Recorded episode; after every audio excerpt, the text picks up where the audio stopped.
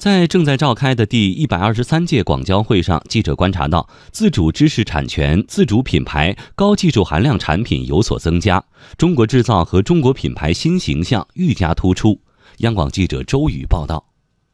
进入广交会展馆，人群摩肩接踵。虽然近期国际经济形势扑朔迷离，但记者在现场采访了解到，本届广交会到会采购商出人意料的多，展现出国际市场对中国制造的信心越来越足。不少参展商表示，近期市场总体平稳增长，创新产品、特色产品特别受市场欢迎，预期未来外贸市场将稳中向好。广东金益陶陶瓷集团有限公司出口部经理刘妍妍：现在中国的企业也进步得非常快，所以有很多海外的买家都希望在中国能够采购到自己想要的东西。我们现在展出的新产品大概是百分之七十以上的都是新产品。现在呢，我们自有品牌的推广方面会着重加大力度去推广这一方面。我们已经建立了十几家的海外店。然后我们的目标是到年底能够建立二十五家自己自有品牌的海外专门的店，更加讲求质量，加快品牌推广，已经成为广交会上出口企业的普遍做法。广交会新闻发言人、中国对外贸易中心副主任徐斌表示，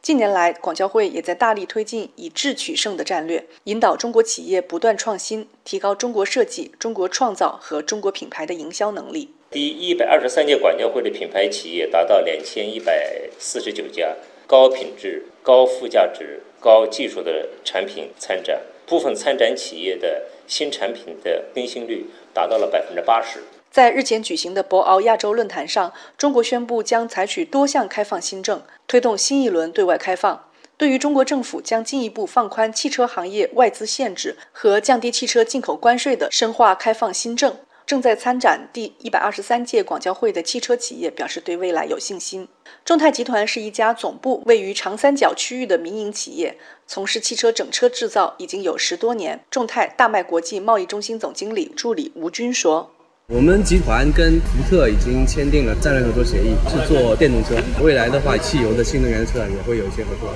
我们现在出口到很多国家，呃，他们对中国的品牌啊，就中国的车车性能各方面，认为已经不低于像韩国或者日本车，但是跟欧美系的车还是有些差距。